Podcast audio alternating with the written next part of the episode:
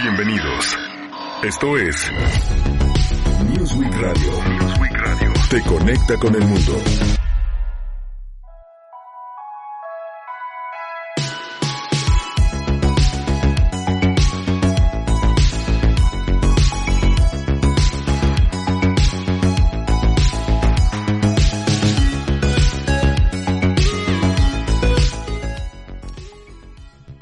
¿Cómo le va? Muy buenas tardes. Hoy es el lunes 20 de diciembre de este 2021.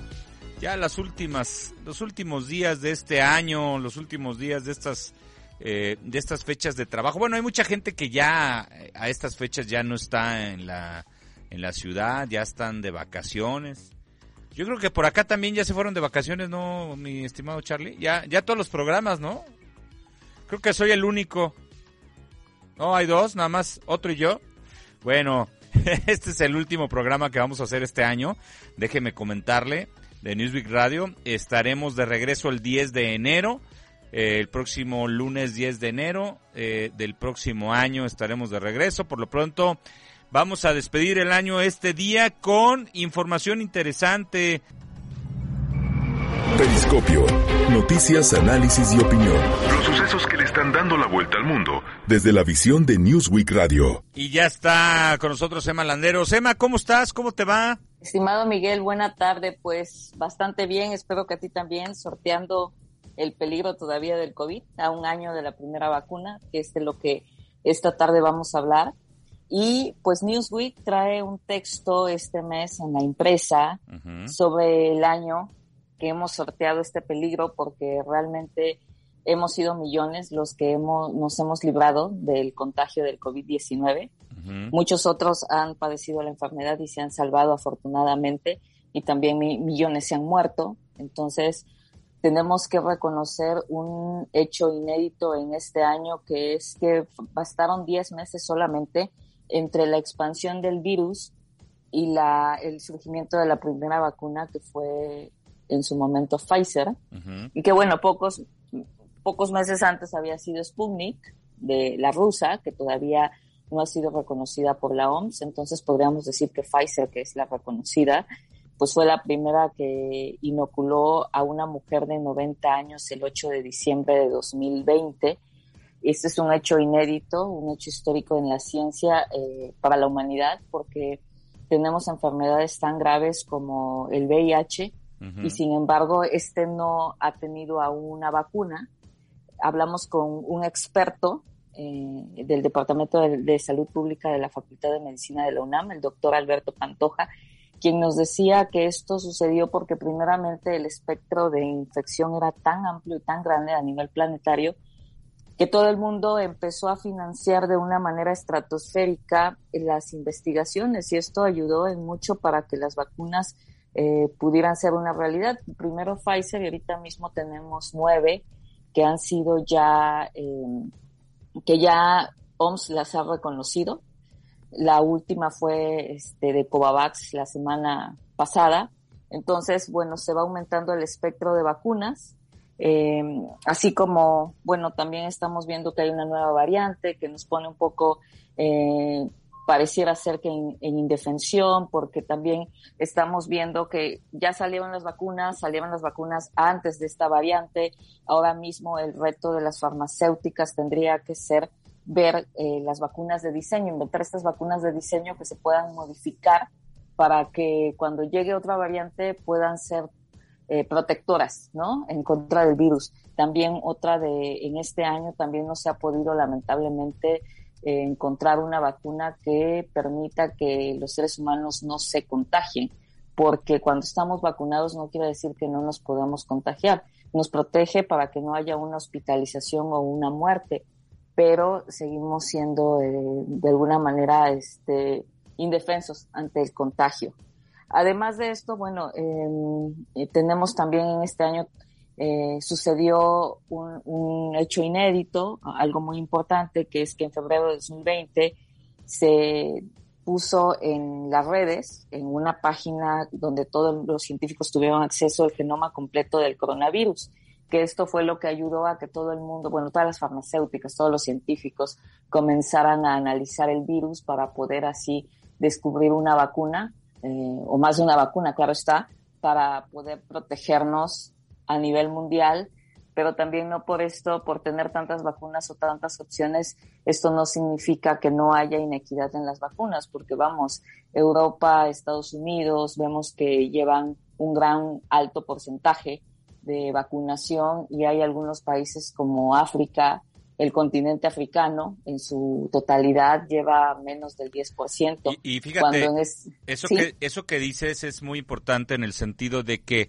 a ver, la nueva variante Omicron surgida en Sudáfrica tiene que ver también con esto, porque precisamente no dejan espacios en las vacunaciones en el mundo y ahí se desarrollan nuevas variantes que luego padece todo el mundo, ¿no? Justamente esto es lo que dice la OMS, ¿no? Que, que surge esto, estas variantes van surgiendo y estos números de contagios van aumentando porque finalmente mm, hay espectros grandes todavía de gente desprotegida. Entonces, eh, pues claro, los contagios van aumentando y matemáticamente puede suceder que en algún contagio surja una nueva variante, un ser humano eh, mute el virus y a un ser humano de la nada eh, ya no sea el virus delta, por ejemplo, la variante delta, sino que nazca otra, surja otra y entonces poco a poco se van expandiendo. Ya lo ha dicho la OMS, vamos a ver muchas variantes más con, este, si la vacunación sigue así de lenta y la inequidad de vacunas continúa. Ellos tienen la meta de que para el 2022, mediados de 2022, haya un 70% de personas vacunadas a nivel planetario, lo cual ya lo están viendo difícil porque no es lo mismo, por ejemplo, otro problema, llevar vacunas a zonas de Europa, en países desarrollados, que llevarlas a, lugares donde, en zonas indígenas de países subdesarrollados, en donde ni siquiera en la ciudad pueden mantener o que ni siquiera tienen que rechazar Pfizer porque tiene que, porque el problema de conservarla por debajo de los menos 70 grados es una cuestión que dificulta, ¿no? Claro, el traslado, el transporte, sí, totalmente. Claro, sí, aquí mismo en México hay zonas en las que no se tiene la infraestructura para tener Pfizer, porque hay temperaturas de 40 grados y son municipios, pues, no precisamente con una economía que puedan, este, o ni una infraestructura que pueda adquirir esta vacuna, ¿no? Entonces, eh, en otros países de América, de Sudamérica, en África, en esas regiones tan calurosas de Medio Oriente también, esto es muy difícil, ¿no? Entonces todavía a un año sí tenemos vacunas, sí tenemos este, protección, por así decirlo, pero es todavía un privilegio para algunos países y otros siguen esperando un milagro para que llegue. Eh, la OMS, a pesar de que ha dado un discurso repetitivo de que debe de haber equidad en las vacunas, esto no está, no está sucediendo. Y bueno, uno, este, una opinión bastante fuerte de, nuestro, de nuestro entrevistado en, nuestro reportaje. Dice que pues definitivamente la, pandemia ya no se resolvió, resolvió en 2021. El, todavía seguimos eh, con esta dificultad de convivir con el virus y no lo ve fácil que se pueda resolver en 2022, aunque precisamente hoy la OMS decía que se compromete a hacer todo para que la, para domar, por así decirlo, el virus el próximo año, está muy difícil todavía. Oye, Emma, y además eh, lo que es importante, como tú mencionabas, es pues que en realidad buena parte de la población seguimos acá por las vacunas, ¿no? Claro, así es, y porque de alguna manera ha habido conciencia social, conciencia no solamente para no enfermarme yo, sino también no querer contagiar o, no, o que me importa el otro, vaya, porque muchas veces dices, pues no pasa nada si me contagio. Eh, yo siento que no me va a pasar nada, pero no estás pensando en el otro, ¿no? No solamente el otro de tu familia, sino el otro que tal vez ni conoces, pero que no por tu culpa se va a morir, ¿no? Entonces, muchos hemos eh, aprendido esto o, o lo captamos de inmediato y hemos mantenido también este temor, por así decirlo, y, y, no se nos quita la idea de estar lavándonos la mano, las manos, el cubreboca siempre, la vacuna. Eh, consideramos que es importante la vacuna, pero no es solo eso. Entonces yo creo que las medidas sanitarias nos han salvado a millones en el mundo. Sí, totalmente. Pues hay que invitar a la gente para que lea este texto y para que te siga en, eh, ¿cómo se llama? Para que te, que te siga en redes, ¿no? Claro, pues ya saben, newsweekespanol.com es nuestra página donde también ya se encuentra la empresa. Eh, arroba malanderos M es mi Twitter, para ahí sigue, sigan también las noticias de Newsweek. Estamos eh, al día con todo lo que tiene que ver con COVID y con todo lo que sucede en el mundo. Somos expertos en temas internacionales, Miguel. Y pues yo te agradezco a ti el espacio y te deseo una excelente, feliz Navidad un buen año nuevo colmado de mucha salud. Igualmente, Emma, que estés muy bien, cuídate, hasta la próxima. Hasta la próxima, bye. Bueno, pues ahí está eh, el tema. Yo lo invito para que se meta precisamente a, a nuestra eh, edición en, la, en nuestra página newsweekespanol.com.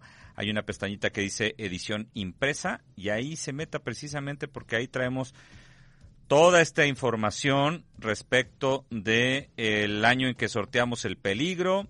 Eh, hace un año se aplicó la primera vacuna contra el COVID, solo 10 meses bastaron entre la expansión del coronavirus y la inoculación para combatir un hecho histórico en la ciencia y la humanidad.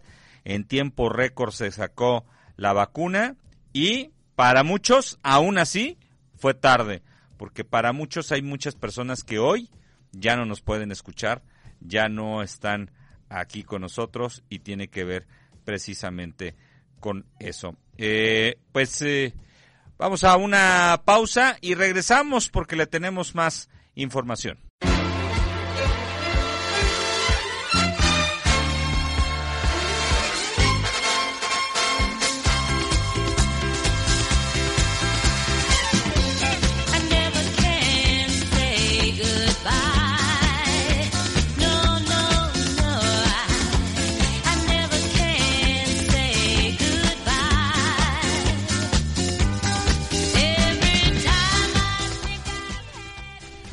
Estamos eh, de regreso y estamos escuchando a la gloriosa Gloria Gaynor.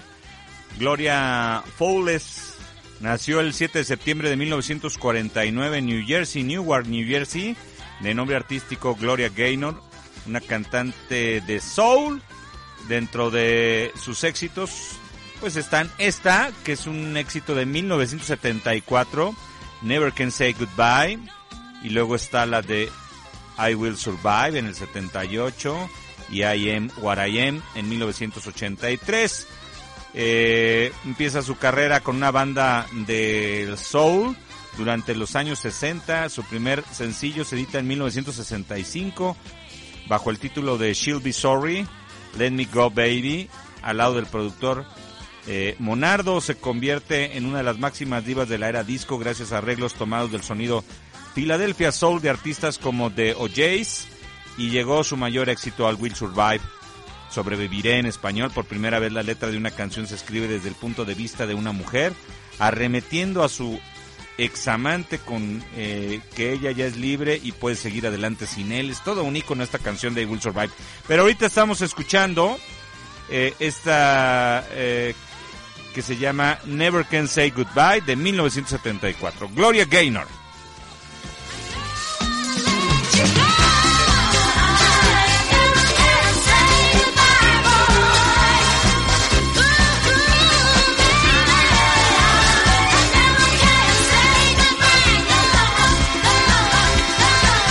El mundo de la gastronomía mexicana y mundial en El arte de vivir.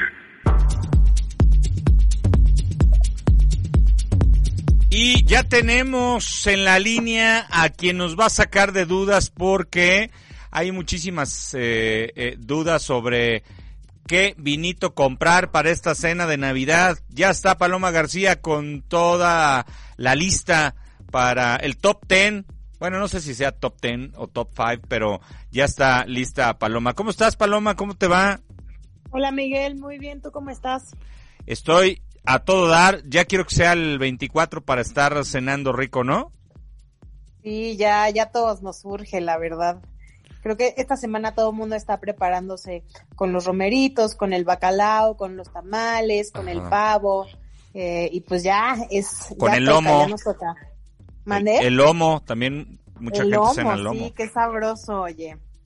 Eh, y pues bueno, una de las grandes preguntas que eh, nos formulamos a la hora de planear una cena navideña es ¿qué vino compramos?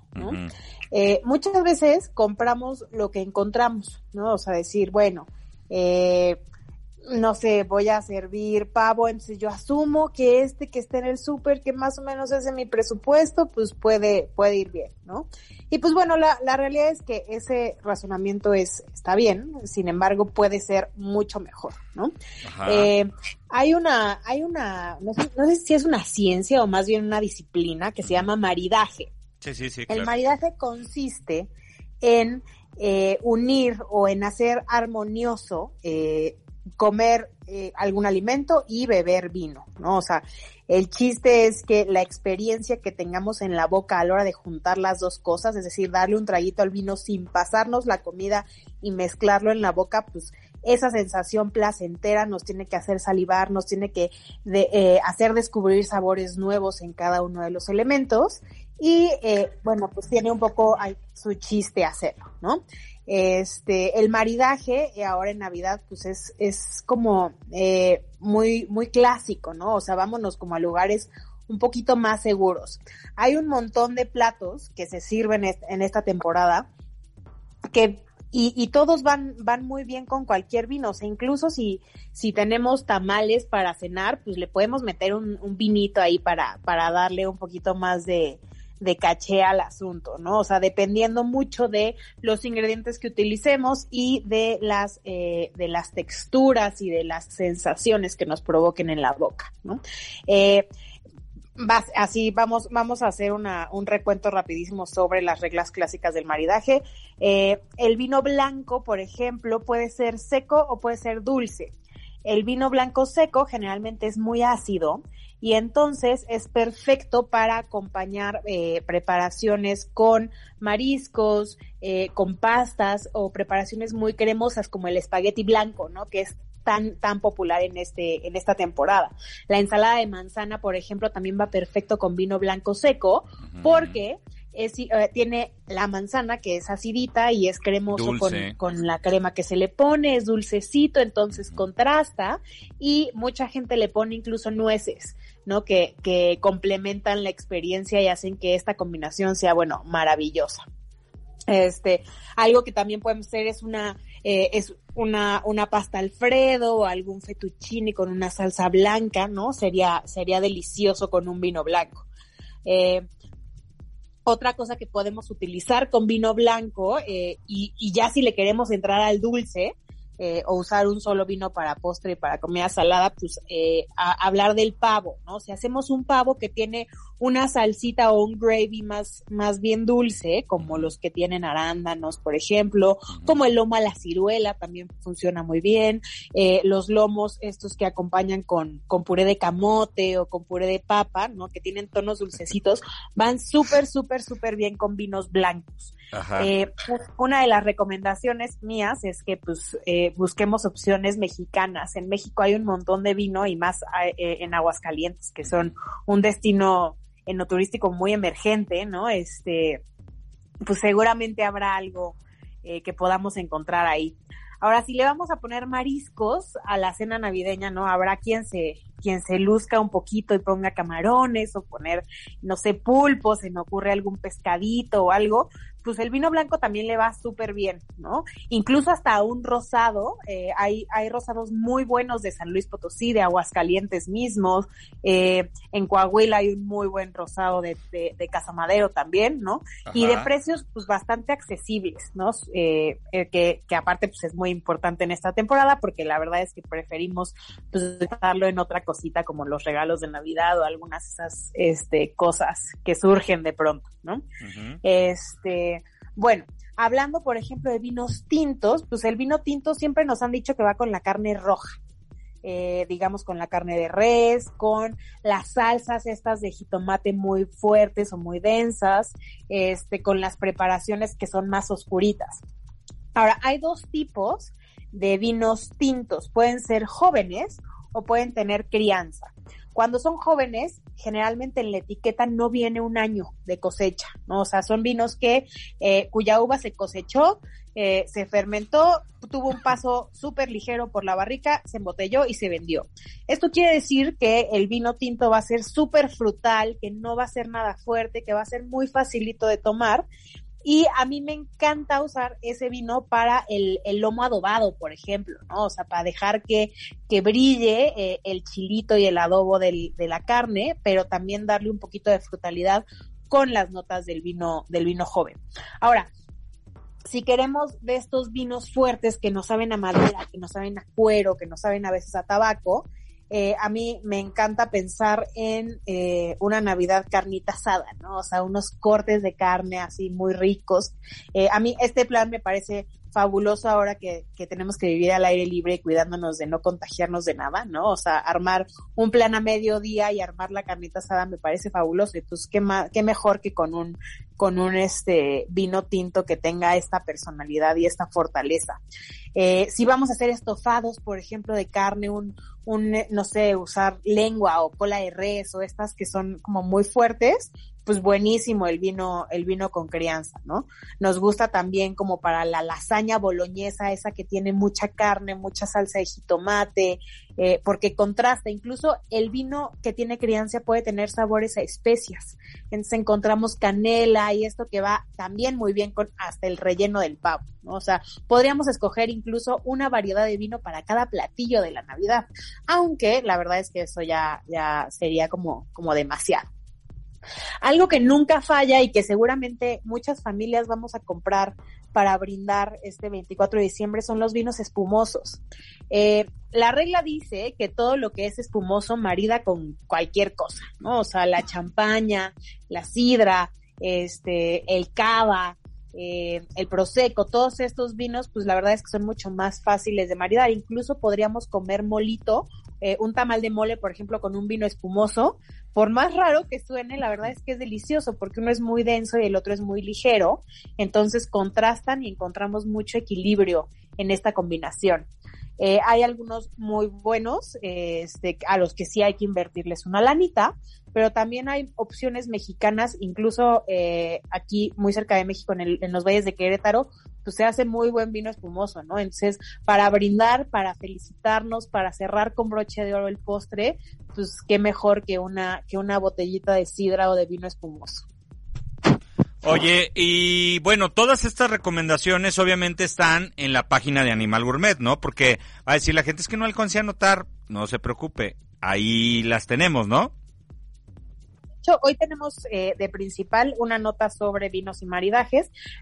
Eh, vienen algunas etiquetas que son sugeridas, pero en realidad pues, eh, explicamos por qué y pues más bien para que para que se den una idea. O sea, no tienen que ser esas botellas, pero sí algo algo parecido, ¿no? Digamos. Vinos y maridajes de campeonato para la cena navideña. en un mundo como el de los vinos, que es casi infinito, se vuelve muy complicado elegir y no se preocupe, aquí le decimos cómo, ya lo escuchó, y si no alcanzó a anotar, pues hay muchas recomendaciones y la verdad que incluso las recomendaciones vienen hasta con el precio para que usted se dé una, una eh, se dé cuenta de, de cuánto cuestan y que pues si va a ir de invitado pues va a llevar un vino de buen gusto, de buen sabor eh, y a un buen precio porque la verdad la verdad es que la mayoría de las eh, propuestas que aquí pone Animal Gourmet tienen un precio bastante asequible, ¿eh? Sí, y si no, también tenemos una nota de vinos eh, buenos, bonitos y baratos por menos de 300 pesos. Ahí también está. Perfecto. Paloma, te mando un abrazo de Navidad, de Año Nuevo, porque ya no nos vamos a escuchar hasta el próximo 10 de enero. Que te la pases muy bien. Felices fiestas, Miguel. Felicidades para todos por allá. Que te la pases muy bien y nos escuchamos el próximo año. Vale, muchas gracias. Hasta luego. Que estés muy bien, hasta luego. Paloma García de Animal Gourmet. Y yo le comento que, mire, por ejemplo, viene aquí un, eh, eh, un Chateau Domecq que va muy bien con espagueti o ensalada de manzana, que es lo que decía, y mire, cuesta 180 pesitos. Yo creo que es bastante decoroso ese precio, ¿no? Y luego viene, por ejemplo, un vino tinto. Eh, este cuesta un poquito más carito, 450 pesos. Pero este vino está elaborado por la familia Torres en La Rioja Alavesa. Eh, y es un buen vino. El vino, el vino se llama Las Pisadas. Eh, el blanco que le mencionaba se llama uh, Chatudomec.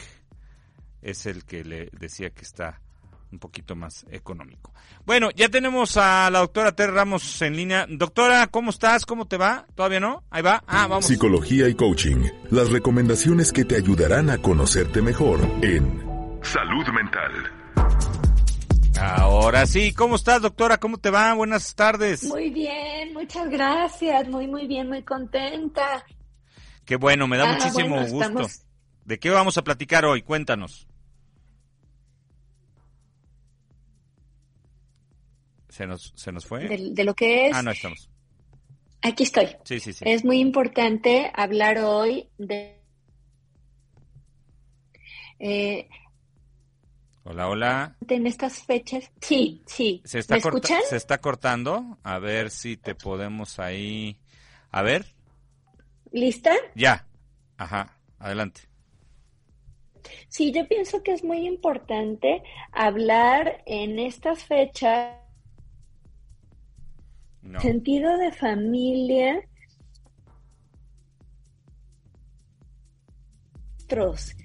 Y hablo de esto porque muchas personas. A ver, vamos a, vamos, es que sabes que se nos está cortando, pero vamos a, a ver ahí. Ahí nos escucho muy bien. Sí. A ver, seguimos. Eh, sí, de. No, yo creo que tenemos ahí un problema. Este, vamos a tratar de que de marcarle. A ver si se puede, porque si no no no se oye, no hay manera de que podamos este salirle y sí, bueno, pues lo que pasa es que en estas épocas o en estas fechas de Navidad se mueven muchas cosas, se nos mueven muchas cosas en el plano emocional. Entonces creo que es interesante que abordemos desde esa perspectiva precisamente eh, estos momentos en los que, como habíamos platicado la vez el programa anterior, hace ocho días, que hay una serie de reencuentros que nos mueven y que mueven mucho de los sentimientos que tenemos, que mueven muchos de los recuerdos buenos y malos que tenemos, que mueven muchos temas. A ver, doctora, ¿ahí nos escuchas? Aquí estoy. ahí, ahora sí ya te oímos perfecto. Ahora, sí. Adelante. Sí en esta época del año se mueven muchos, muchos em, emociones. Se puede decir que muchas personas la, la Navidad y el cierre del año lo viven incluso hasta con depresión. Y es importante que las personas que de repente dicen es que yo ya no tengo papás o ya no tengo familia, los hijos se fueron o no tengo hijos y no tengo eh, papás, empiecen a encontrar a sus seres queridos en su corazón, no tanto si están o no están físicamente cerca, porque yo lo que he visto es que el sufrimiento de muchas personas en este momento es porque están esperando que algo diferente suceda de lo que quizá en la realidad no es posible, ¿no? En la realidad quizá hay personas que no se pueden juntar físicamente o que ya no están físicamente como estaban. Entonces es, ¿qué tanto eh, eh, elijo, elijo vivir en mí, a los míos, ¿no? Como de una manera interna, agradeciendo todo lo compartido, todo lo que, lo que de alguna manera nos une como familia, que son esos lazos que van mucho más profundamente eh, y, y, tienen que ver con, con, con el pertenecer, con el pertenecer. Y sí, siempre vamos a ser parte, parte de la familia, independientemente de los movimientos familiares que, que estén presentes o no en nuestra vida, en este precisamente en, esta época del año, en esta Navidad, ¿no?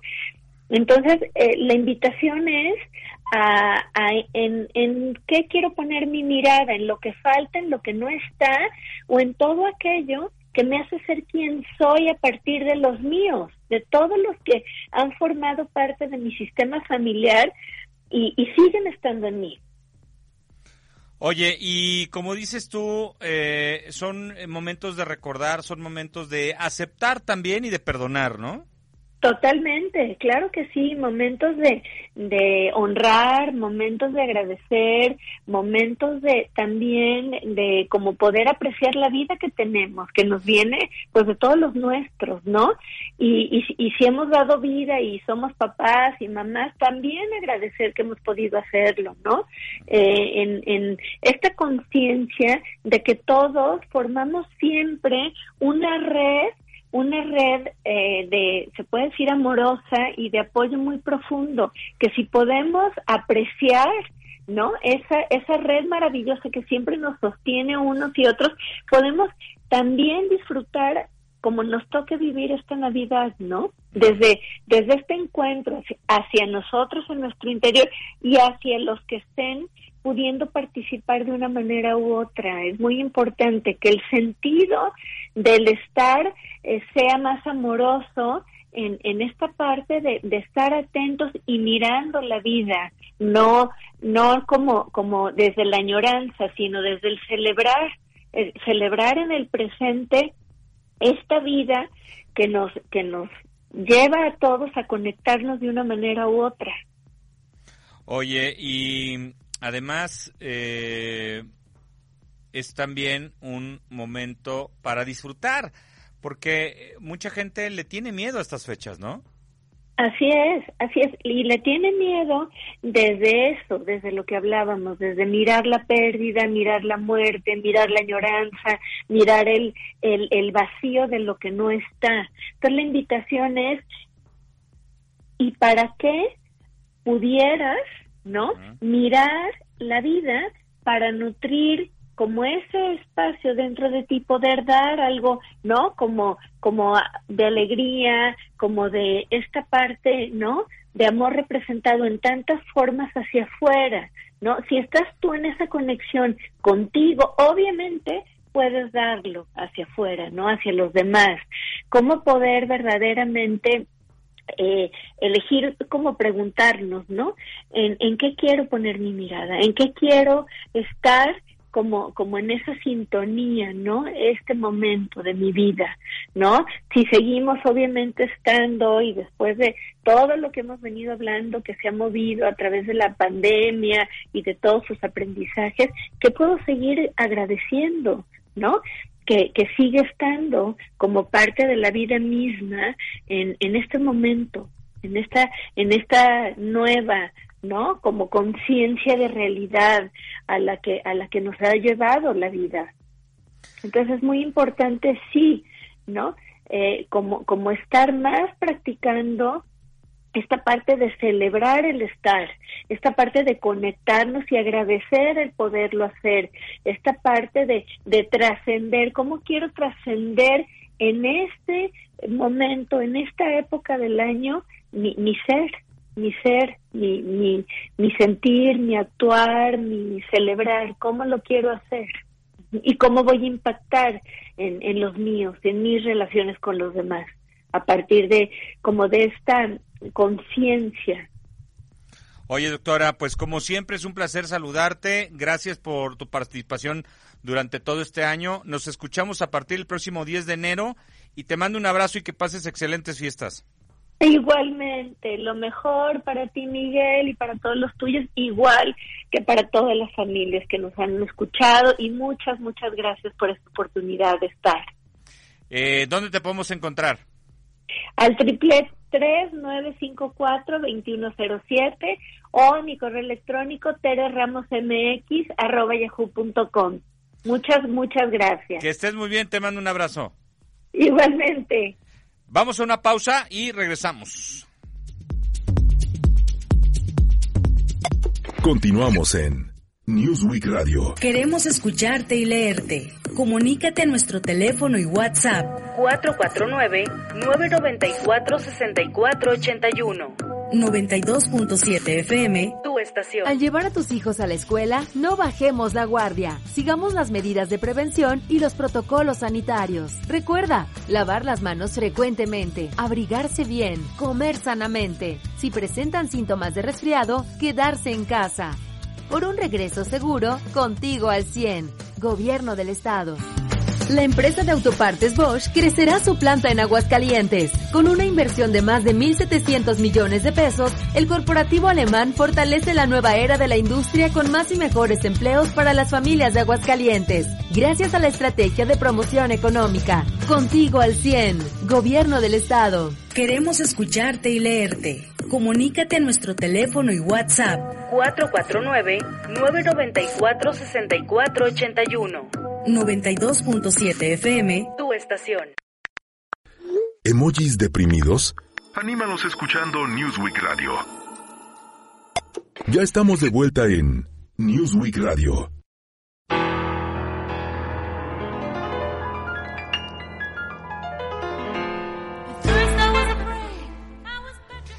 Estamos de regreso y vamos corriendo porque ya no tenemos tiempo. Le recuerdo que hoy nos está acompañando Gloria Gaynor.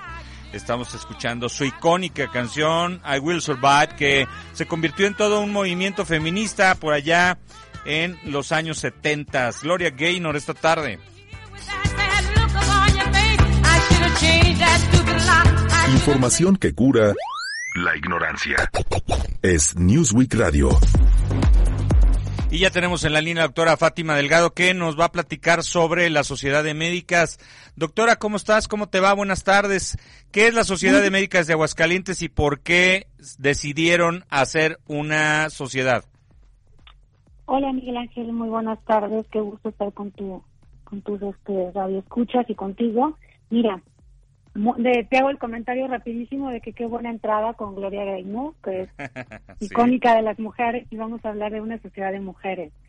Rapidísimo te cuento, somos una asociación civil que nos llamamos la Sociedad de Médicas de Aguascalientes, que nos conformamos hace 27 años sin dejar de trabajar hasta la fecha, y está conformada por 58 miembros activos, entre ellas médicos generales y médicas de todas las especialidades y subespecialidades.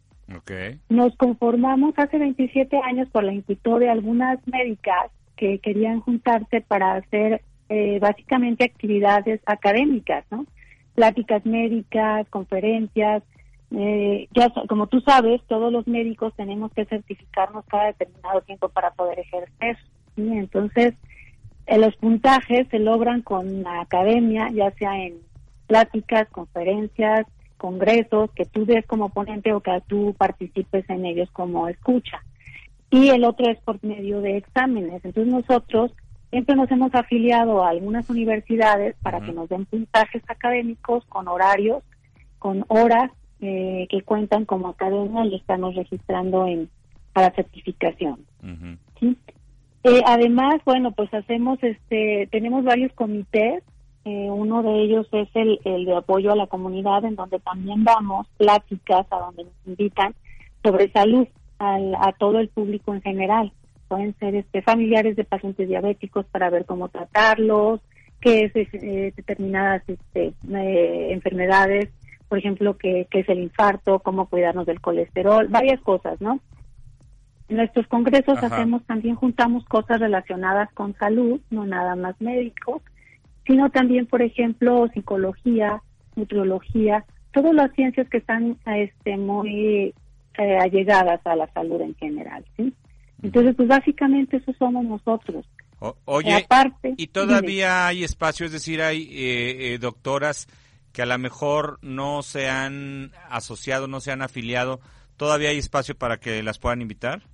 Claro, claro, claro. De hecho, se trata también de esto, de invitarlas a que a que se unen a nosotros, vamos creciendo rápidamente y es muy interesante porque tenemos varias actividades. Ahora, con esto de la pandemia, pues hemos dado un giro un poquito diferente, ya tenemos conferencias híbridas, ¿sí? Hacemos este, las presenciales que han sido muy pocas y todos estamos trabajándolo por Zoom. Hemos tenido ponentes nacionales e internacionales y la verdad es muy bueno que se, pues cada vez llegan más gente joven a trabajar con nosotros y eso es buenísimo. Entonces estamos abiertas a las personas que quieran hacerlo Se pueden contactar con nosotros por medio de Facebook, tal cual, Sociedad de Médicas de Aguascalientes AC, o hay un teléfono con la doctora Al Fernández, que es el 449-120-5895, y nos dará mucho gusto atenderlas y que se unan a nosotros. Los requisitos son que seas médico, que tengas una cédula profesional, que tengas un título universitario y que ejerzas la medicina. Buenísimo. No hay, ¿cómo ves? Perfecto. Pues te agradecemos muchísimo, doctora, y que estés muy bien. Muchísimas gracias por tu participación. No, gracias a ti por darnos este espacio para invitar a más personas a que se pongan a esto. Muchas gracias. Hasta luego, la doctora Fátima Delgado de la Sociedad de Médicas de Aguascalientes. No solo escuches radio, mejor debate ideas. Newsweek Radio.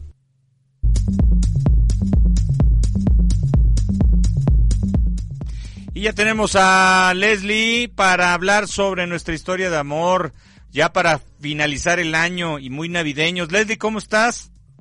Hola Miguel Ángel, muy bien, muy buenas noches a ti y a todo tu auditorio. Así es, estamos listos para cerrar con broche de oro.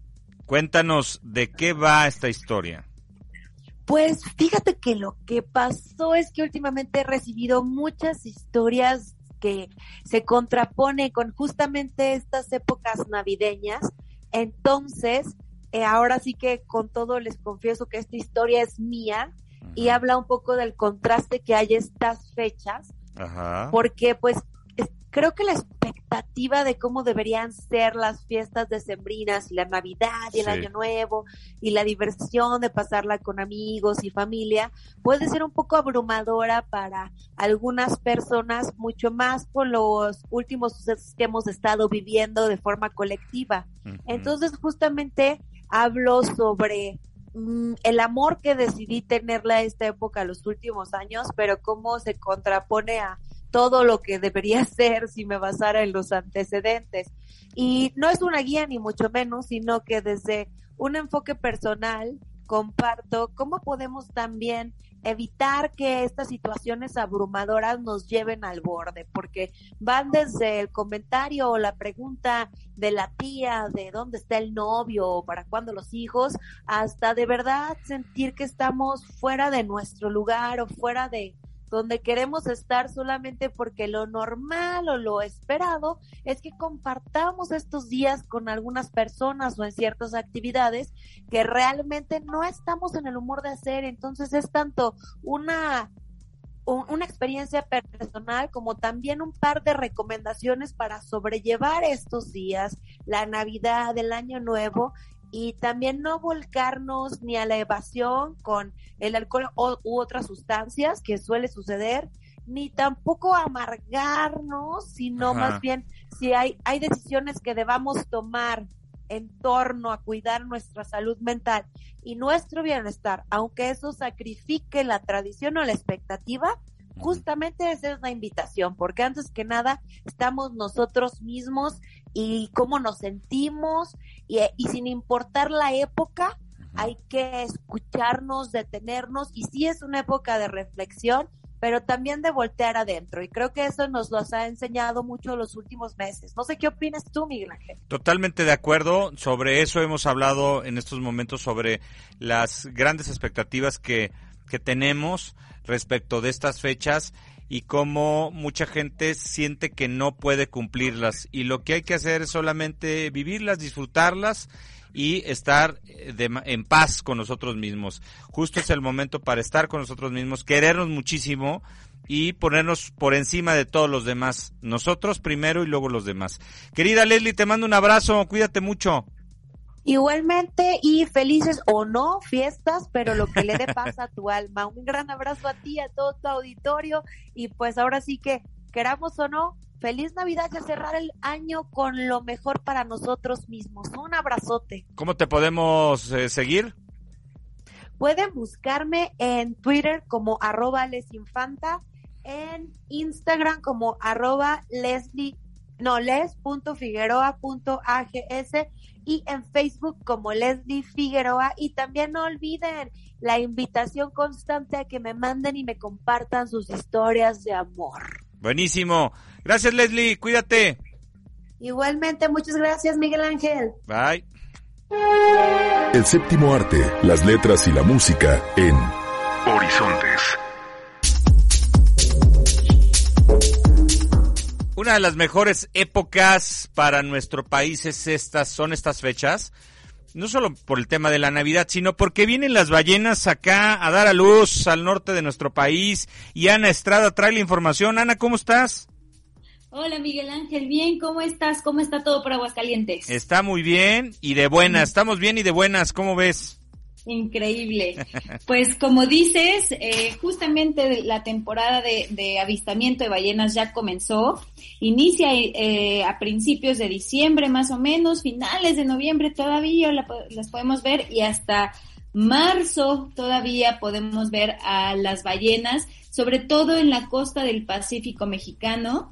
Eh, en realidad, pues las más famosas son la gris, la jorobada y la azul, que son enormes, pero eh, pues hablando con expertas, eh, nos aseguraron que hay hasta ocho familias de ballenas que vienen a, nuestra, a nuestras costas mexicanas.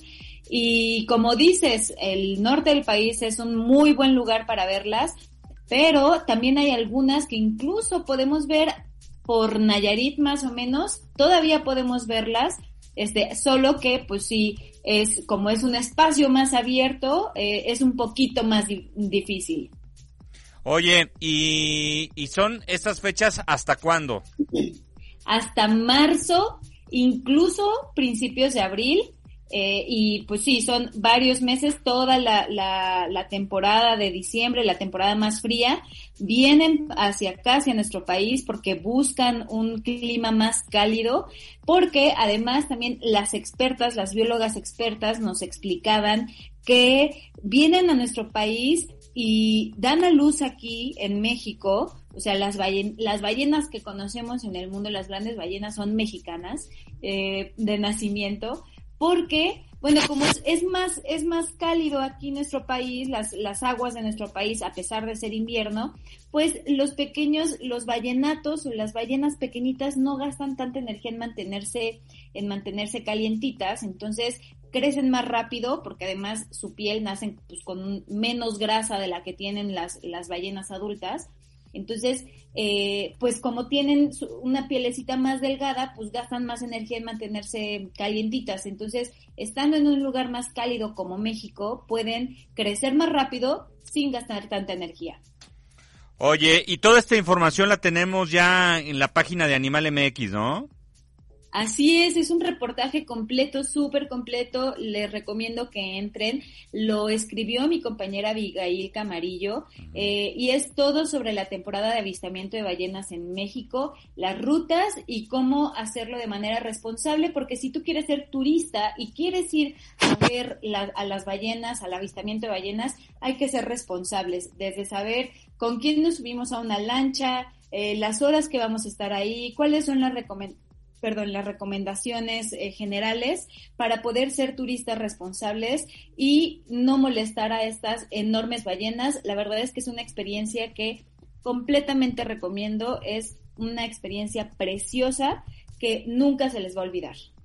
Oye, Ana, bueno, pues está ya publicado, eh, se llama todo sobre la temporada de avistamiento de ballenas en México, rutas y cómo hacerlo de manera responsable. Muy importante eso de cómo hacerlo de manera responsable porque justo vienen a eso, vienen a, eh, a tener a sus ballenatos acá y nosotros, como si fuera un tema turístico, claro que es una atracción turística, pero pues el chiste es convivir con la naturaleza en donde ellos se, se sientan o ellas se sientan lo menos, este, eh, ¿cómo se dice?, eh, atacadas o, que estamos metiéndonos en su espacio eh, de tranquilidad precisamente. Entonces hay que tener mucho cuidado con eso. Te agradezco muchísimo tu participación como siempre, Ana. Te mando un abrazo y feliz Navidad. Un abrazo y feliz Navidad y feliz año nuevo a todos por allá. Órale, que estés muy bien. Hasta luego. Pronto, bye. Bueno, pues es tiempo de irnos, no sin antes agradecer el favor de su atención. Eh, muchísimas gracias a Carlos Oros todo este tiempo en los controles. Muchas gracias, estimado Carlos, por eh, el apoyo. También agradecemos a eh, Héctor Hernández en el Facebook en el Facebook Live y a Esmeralda Guerrero. Soy Miguel Ángel Jaime. Nos escuchamos hasta el próximo 10 de enero.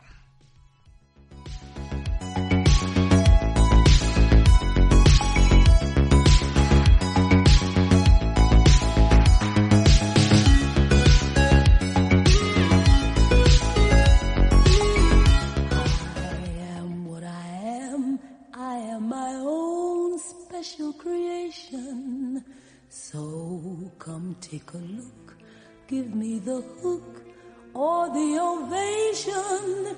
It's my world that I want to have a little pride in. My world, and it's not a place I have to hide in. Life's not worth a damn till you can say, I am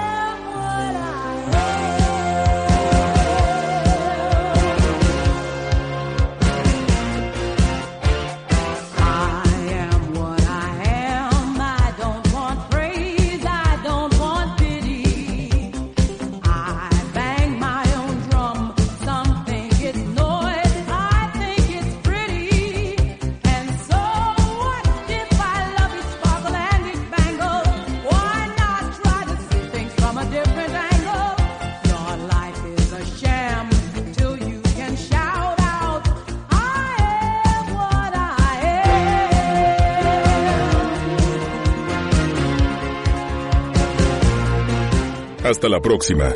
Si quieres este programa para llevar, pídelo sin bolsa. Escucha el podcast en Spotify, Apple Music o en la app de Himalaya como Newsweek Radio.